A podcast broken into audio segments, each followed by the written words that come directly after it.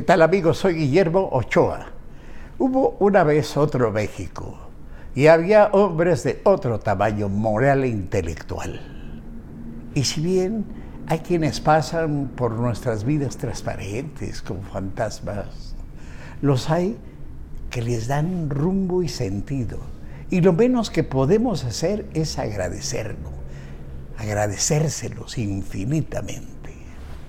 Fue el doctor Gustavo Vaz un hombre notable en la política, la ciencia y la educación en México, que en plena revolución y siendo estudiante de primer grado de medicina, tendría 18 o 19 años, tomó camino a la Jusco junto con, dos de sus amigos y compañeros más, más queridos, Ignacio Chávez y Salvador Subirá nada más.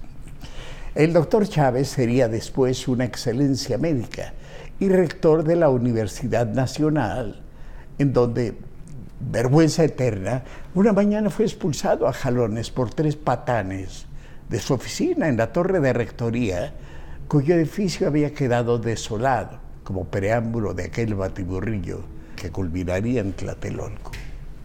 El doctor Salvador Subirán, médico eminente, fundaría el Instituto Nacional de la Nutrición, institución modelo, donde se atiende lo mismo a aquellos que no llevan un clavo en los bolsillos que Carlos Slim, que recientemente se hizo allí una revisión general.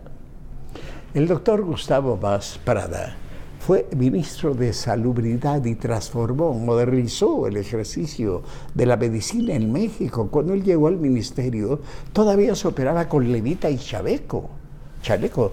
Eh, más, por cierto, operó a Trotsky cuando aún llevaba sangrante y clavado en el cráneo el piolet, que le había enterrado Ramón Mercader del Río, el supuesto Jacques Monard, cuya mente fue moldeada por su madre desde la infancia para cometer ese magnicidio.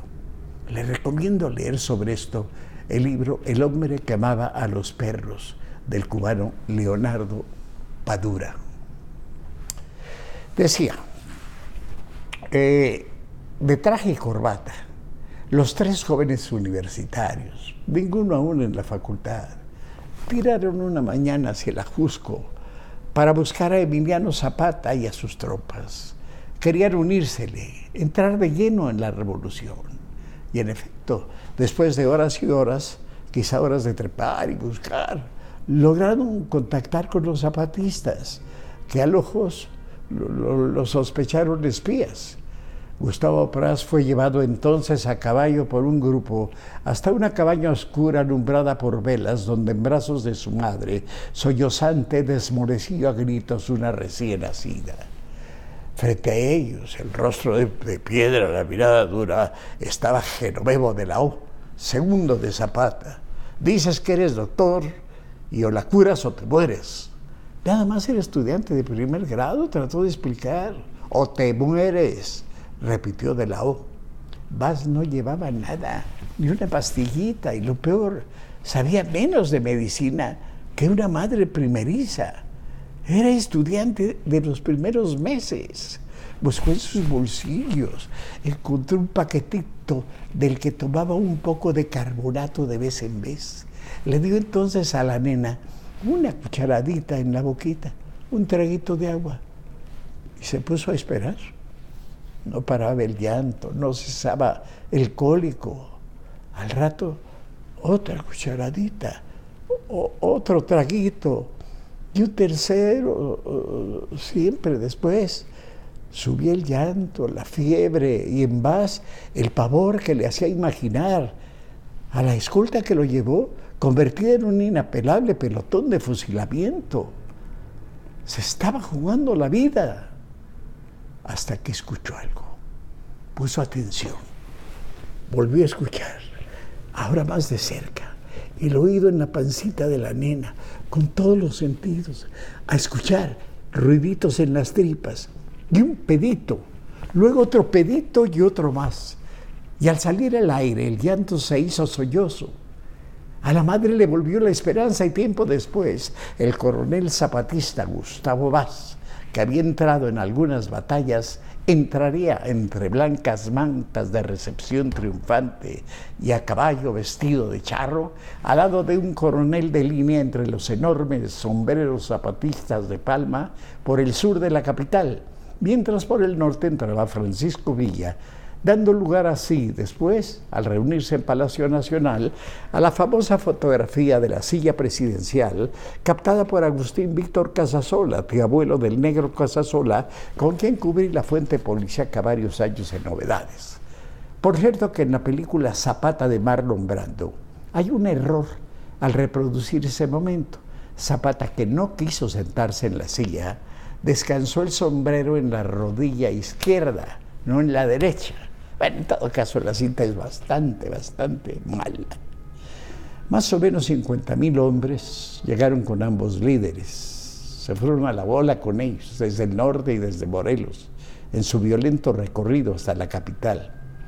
Casasola había captado y captó las fotos más famosas de la revolución, entre ellas las de un personajote, Fortino Sámano, miembro del ejército constitucionalista, carrancista pues, que con las manos en los bolsillos y el puro en la boca sin que un gramo de ceniza caiga al piso, es decir, sin temblor ni desafío, esperaba la orden de fuego para enfrentar sereno, sin protesta, el fusilamiento.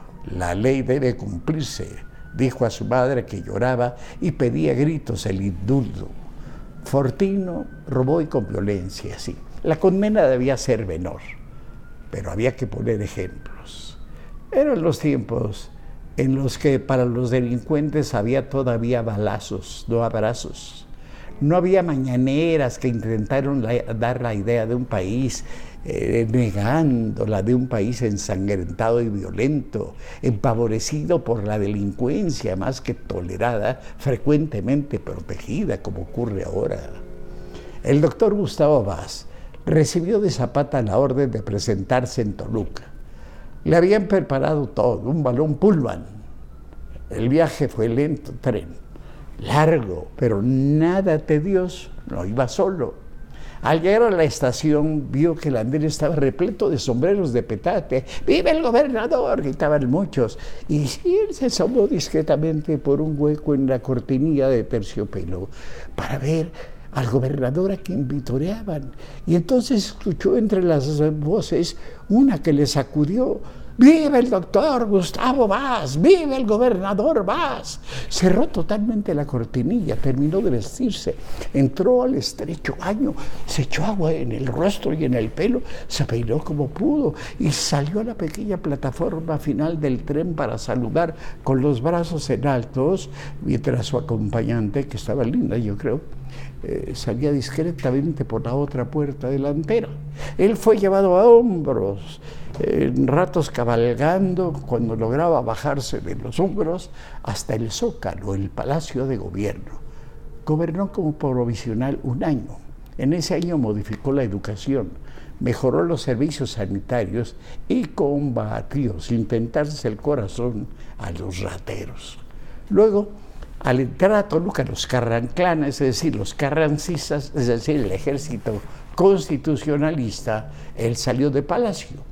Salió bajo los aplausos de tres muchachas guapas que le aplaudían desde un balcón. Vestido de charro, viró en redondo, ordenó a su caballo poner rodilla en tierra y descubriéndose con una caravana, metió espuelas y salió de Toluca.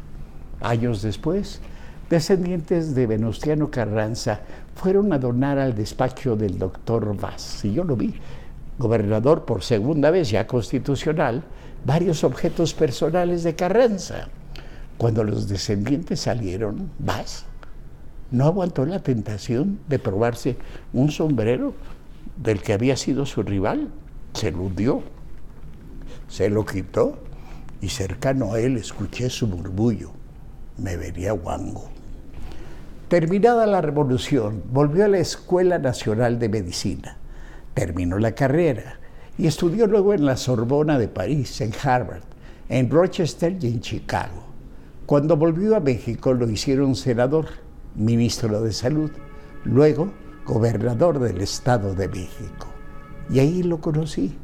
Yo acababa de entrar al Heraldo de Toluca. Había pedido trabajo unos días antes. Ya tenía dos turnos en la radio. Tenía unos 19 años. Me mandó llamar el director, don Alfredo Lara Castel, ciego, y me dio una tarjetita. Su única obligación es entregarla al general Lázaro Cárdenas. Vi la tarjetita el símbolo de una logia masónica.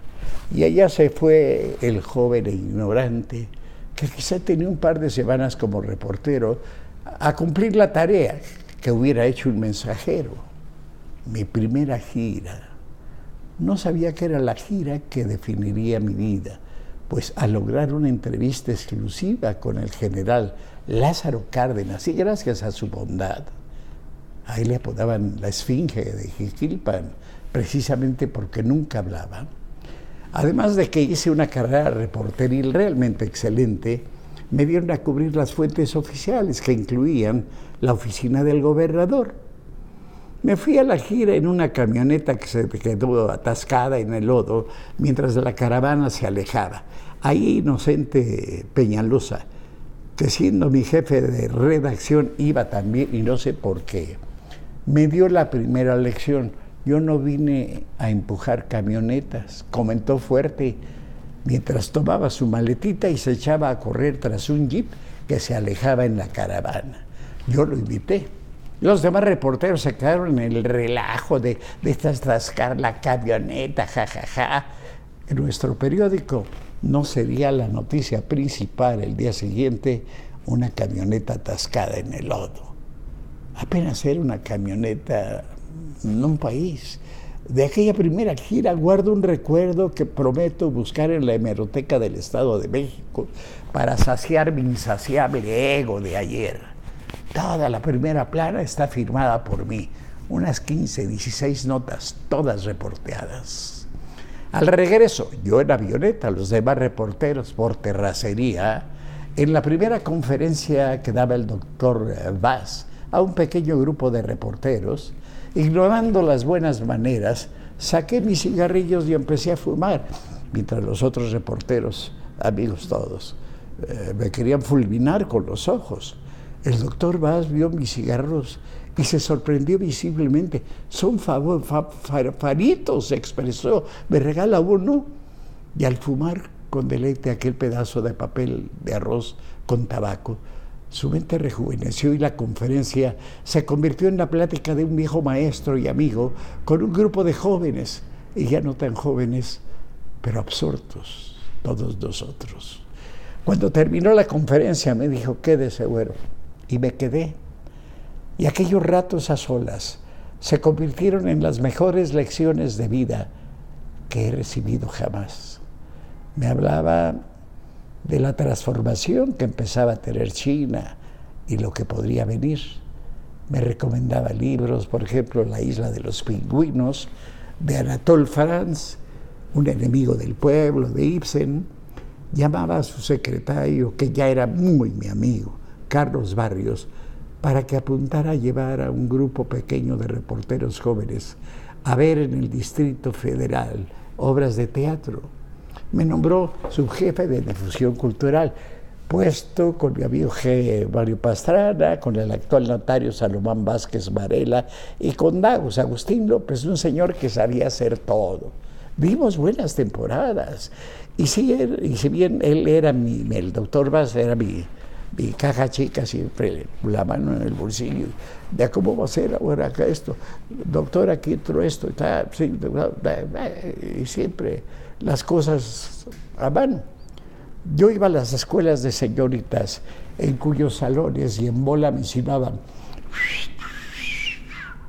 Y yo rojo, rojo de vergüenza, ataba al techo de mi carcachita Ford 33, Mercury 33, un voz me iba por las calles de Toluca haciendo la presentación de la Orquesta Sinfónica en el Teatro Justa Sierra. Mario Pastrana, mi jefe y amigo, nos dijo que todas las noches a las 11 nos fuéramos a los portales para pegar con Durex los, los carteles del próximo evento. porque sabía que a esas horas más o menos el doctor Vaz dejaba su despacho y pasaba por ahí solitario y se daría cuenta de lo que trabajábamos. Y sí, dio resultado la estratagema. El doctor Vaz convirtió en un jardín el templo del Calvario, el cerro del Calvario, de su dinero. Su sueldo era para, para, para aquel jardín que está muy bonito en Toluca. En fin, realmente fue un gran gobernador. Un día lo, lo vi molesto, muy molesto. Fue el día que Hugo Villicaña, jefe de prensa, mi amigo y yo, fuimos a comunicarle que me casaba. Pero ¿cómo? exclamó. Eso se hace cuando se goza ya de una independencia económica. Pero en fin, usted ya, usted ya lo decidió. Sacó un billete de 500 pesos y me lo regaló. Más tarde me daría una carta de recomendación para don Rómulo Farril, padre, dueño de novedades, que me facilitó la entrada a novedades. Si bien un pobre diablo del sindicato la retrasó cuanto, cuanto pude, mientras yo no tenía un centavo en la bolsa. Entré a trabajar en una compañía Neki que hacía máquinas de coser. Mi trabajo era encontrar personas que se habían cambiado de, de domicilio y debían abonos. Me sorprendió el número de personas dispuestas a delatar, a hablar mal de aquellos que fueron sus vecinos. Localicé a tres, 180 pesos que no cobré porque no tenía para los timbres fiscales de los recibos. Al fin debuté Novedades y me llevé la principal del periódico Cinco Columnas con un reportaje sobre Ciudad de Zahualcoyot. Me fue bien. Visité varias veces al doctor Gustavo Vaz, ya en su oficina del Hospital de Jesús, de cuyo patronato era presidente. Para decirlo al estilo de la revista Selecciones, fue mi personaje inolvidable. Muchas gracias. De veras, muchas gracias, doctor. Gustavo Vaz, de mis respetos.